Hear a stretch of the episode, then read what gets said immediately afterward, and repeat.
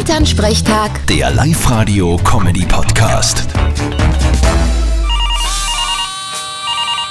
Hallo Mama. Grüß dich, Martin, geht's dir eh gut? Fralli, was gibt's? Du, weißt du, wir haben ja eben gesagt, dass der kleine Ferl einmal einen Hof übernehmen soll. Ja, ist ja auch logisch, oder? Nein, du, der Papa und ich haben jetzt einen ganz anderen Plan. Der kleine Ferl wird Tennisspieler. Aha. Und wie seid ihr auf die glorreiche Idee gekommen? Nein, der Dominik Thiem, der hat in zwei Wochen über 3 Millionen Euro verdient. Nur mit dem Tennisspielen.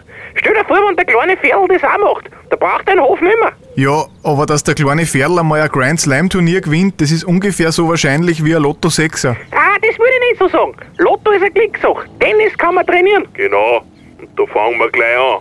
Morgen kaufe ich mir einen Tennisschläger, dann betonieren wir hinten die Wiesen zu und bauen drei Tennisplätze. Einen Sand, einen Rosen und einen Hartplatz. Genau, er soll ja ein Allrounder werden. Habt ihr es in Hannes und der Zoe auch schon gesagt? Die werden erfreut haben. Ja, Das ist ja uns wurscht. Wenn wir das finanzieren, dann haben sie nichts zum Mitreden. Und wenn er dann das Geld heimbringt, das Wimbledon, na, ist ja sicher auch recht. Na dann hoffe ich, dass ich, als seit aufgeht, auch ein wenig mitschneiden kann. Vierte Mama. Gute Martin. Elternsprechtag. Der Live-Radio-Comedy-Podcast.